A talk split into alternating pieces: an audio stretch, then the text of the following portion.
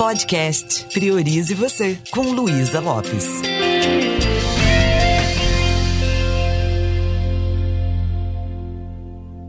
Olá, que bom que você está aqui comigo.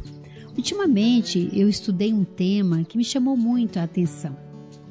Foi sobre agilidade emocional.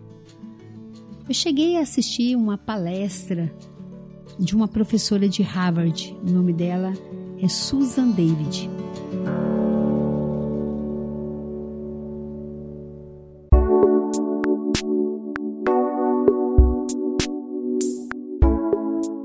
Susan conta um pouco a história dela. Ela foi uma criança muito bem educada, muito gentil, muito estudiosa. Com 13 anos de idade, ela perdeu o pai. E ela conta que o pai estava lá nas últimas, ou já tinha morrido, e ela simplesmente foi lá no quarto e daí foi para a escola e viveu um dia totalmente normal. Ela não tirou um minuto para viver aquele luto. Um dia, ela conversando com uma professora, já na adolescência, uma professora entregou ela um caderno e falou para ela: coloque nesse caderno tudo que você sente, todos os seus sentimentos que você não expressou ainda. E a Susan começou a escrever e a professora orientou: escreva tudo com a certeza que só você vai ler. E quando a Susan começou a escrever naquele caderno, ela percebeu quanta dor estava reprimida no coração dela. E segundo Leonardo Orr, o criador do Renascimento, esse psicólogo, ele fala que tudo que nós não expressamos na vida, nós reprimimos no corpo. E a Susan, ela teve uma crise de choro e isso durou um tempo.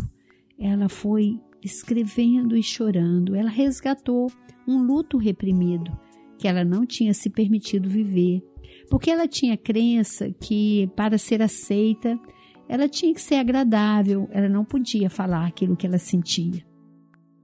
Eu comecei a refletir sobre isso. O quanto nós temos um relacionamento superficial, o quanto nós conversamos coisas e não nos permitimos falar das nossas dificuldades, das nossas dores. Eu que tenho mais irmãos que irmãs, né? São sete irmãos, e eu que tenho três filhos homens e também casei com um homem. É muito interessante observar o comportamento dos homens. É muito interessante ver como os homens são mais silenciosos no que se refere a falar do que sentem. E então eu fui linkando as coisas, né? O que a Susan falava é, na palestra dela e o que eu fui observando. Eu comecei a observar que a maioria das pessoas que procuram um curso de autoconhecimento são mulheres e não homens.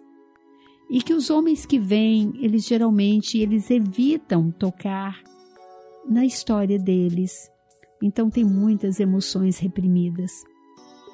O silêncio dos homens me chama atenção, mesmo porque, como eu falei, eu começo a observar meu marido. Você sabia que nem quando a mãe dele morreu, ele chorou?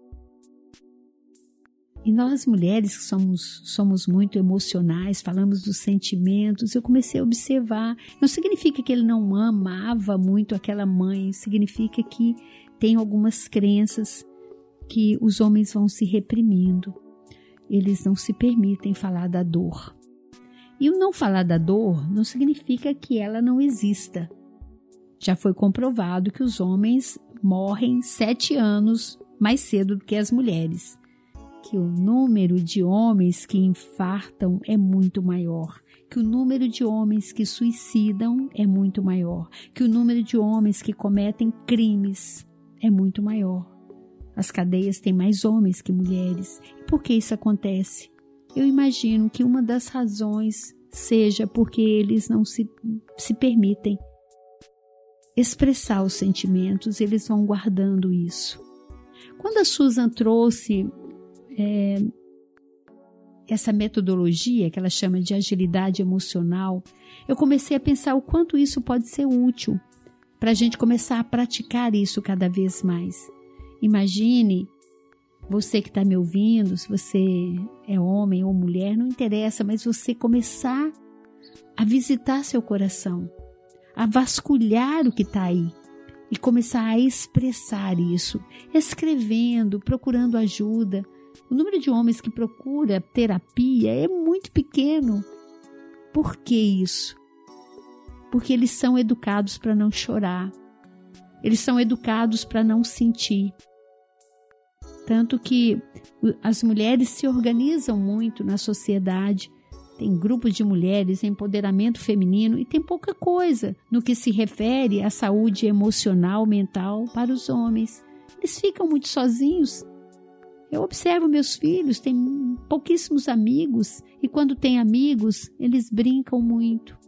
Imagina um homem chegar a falar para o outro é, que está com dificuldade é, no seu relacionamento, que está com uma dificuldade né, de, de dar prazer para a companheira, todo mundo começa a rir. Os homens começam a debochar às vezes disso. Não é porque eles são maus, é porque eles não foram educados. Ele, não foi permitido para eles sentir as emoções. Basta ver como que as crianças funcionam. A menininha chora de dois aninhos, a gente fala: Ô oh, filhinha, não fica assim não, vem com a mamãe. Mas o menino às vezes chora: Ah, não. Pode parar, você é um menino, você é homem. Então por aí vai começando. Então aquele engula o choro, aquilo vai ficando e chega o um momento que o homem não sabe quem é ele, não sabe como se posicionar. Quando a Susan trouxe isso, eu fiquei com a ideia mesmo de criar um projeto para os, os, meninos, para os homens. Eu já tenho um projeto para adolescente, eu percebo a diferença, eu percebo a dificuldade que é dos meninos se posicionarem com as meninas. Por que isso? Porque a mulher ela é preparada para a dor. O homem não tem cólica menstrual, mulher tem. E por aí vai. Então, eu fiquei pensando como é importante. Então eu quero passar esses passos para você, para você saber que nós não precisamos ficar refém das emoções. Nós podemos nos dar permissão de sentir o que a gente está sentindo. E essas, é, esses passos, é, eles lembram muito uma coisa que eu já falei aqui quando eu falei de inteligência emocional com o olhar da PNL. Eu falei de cadeia de emoções de Milton Erickson, do Haral. Lá no início eu falei sobre isso. Então eu gostei muito de saber que isso está conversando com aquilo que eu acredito que é a programação neurolinguística. O primeiro passo é reconhecer o que você está sentindo. É reconhecer que você está triste, ou que você está com raiva, ou que você está magoado. Significa dar espaço para esse sentimento. Experimente fazer isso agora, principalmente se você não estiver dirigindo. Se tiver, não faça. Dá uma olhada para o seu mundo emocional, o que, que você está experimentando, que emoções estão aí. A partir do momento que você percebe que tem sentimentos e emoções que você está de alguma forma nutrindo, segurando e que são emoções que estão machucando você, você vai tomando consciência disso.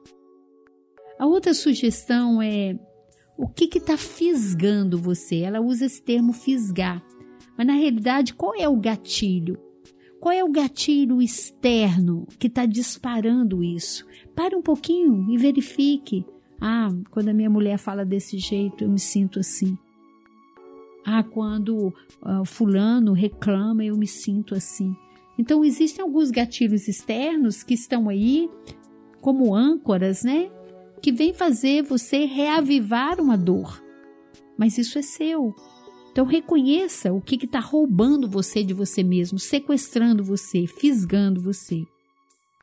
Então, o primeiro passo é reconhecer. O segundo passo é nomear. Nomear mesmo, que significa dê um nome para isso. O que, que eu realmente estou sentindo? É, esse é um processo que o cérebro entende muito bem quando você nomeia. É quando você fala assim: eu estou experimentando uma raiva. E essa raiva tem a ver com aquilo que aconteceu, porque eu me senti exposto, eu me senti cobrado de uma coisa que eu não devia. Entende? Então você vai nomear. Quando você dá um nome para alguma coisa, você está intelectualizando aquilo, você está entendendo aquilo, você está do lado de fora da emoção. E depois que eu reconheci e nomeei, o próximo passo é aceitar. Respire, aceite. Somos seres emocionais. Imagine o nosso corpo como uma pousada que as emoções vêm visitar. Então, é, entender que essas emoções, esses sentimentos são de minha responsabilidade. Eu sou responsável pelo que eu estou sentindo e não o outro. Então, aceitar e assumir responsabilidade. Por mais que o outro seja um gatilho, quem está dando permissão para o sentimento, para as emoções, sou eu. E a partir dali, o quarto passo é agir. Por isso que ela chama agilidade emocional. Em vez de eu ficar paralisado diante das emoções, eu vou agir. Então, parta para uma atitude que faça com que você integre tudo isso.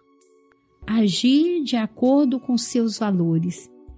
Recentemente eu tive uma conversa muito saudável com meu companheiro. A gente é muito diferente. Eu falo que eu sou, eu sou fogo, ele é água. E foi muito lindo que eu fiquei com vontade de compartilhar com você, porque às vezes é algo que pode ser útil. É, ele me chamou para conversar, o que não é muito comum a gente conversar coisas que não sejam sobre o trabalho.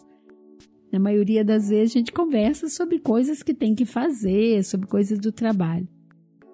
E nesse momento eu fui com muito respeito que ele falou sobre algo que estava sentindo.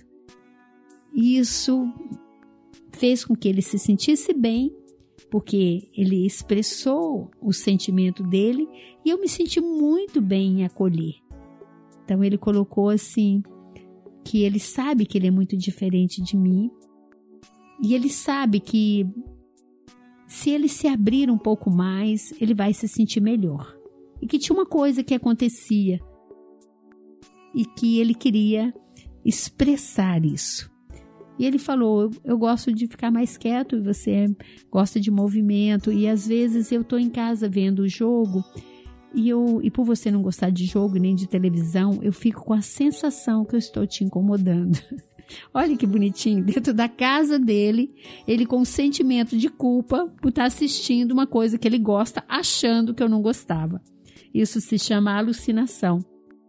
E aí eu falei: não, amor, você pode ver e que bom que você veio falar comigo. Não é sobre ver o jogo, é que eu fico com vontade de ver você fazendo mais coisas. E a gente combinou da gente criar um espaço para falar daquilo que a gente sente.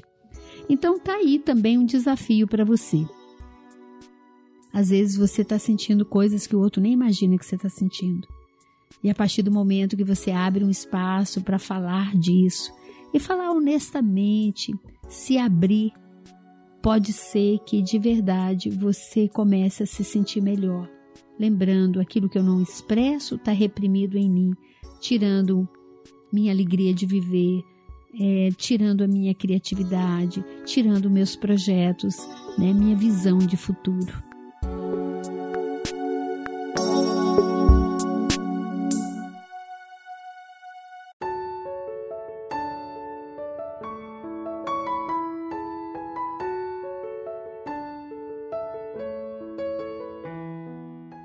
Comece de verdade a se tratar com mais amor. E se por acaso te deu vontade de, de aprofundar nisso, se você quiser conversar comigo, eu estou à disposição. Quem sabe eu posso contribuir com o seu momento. Eu tenho um respeito muito grande pela natureza humana e um carinho muito especial pela natureza masculina. Eu tenho a crença que existe muito que a gente pode fazer para contribuir para que o homem se sinta melhor e mais feliz e as mulheres, claro, também. Me deixe saber como isso está te ajudando. Um beijo bem carinhoso e priorize você.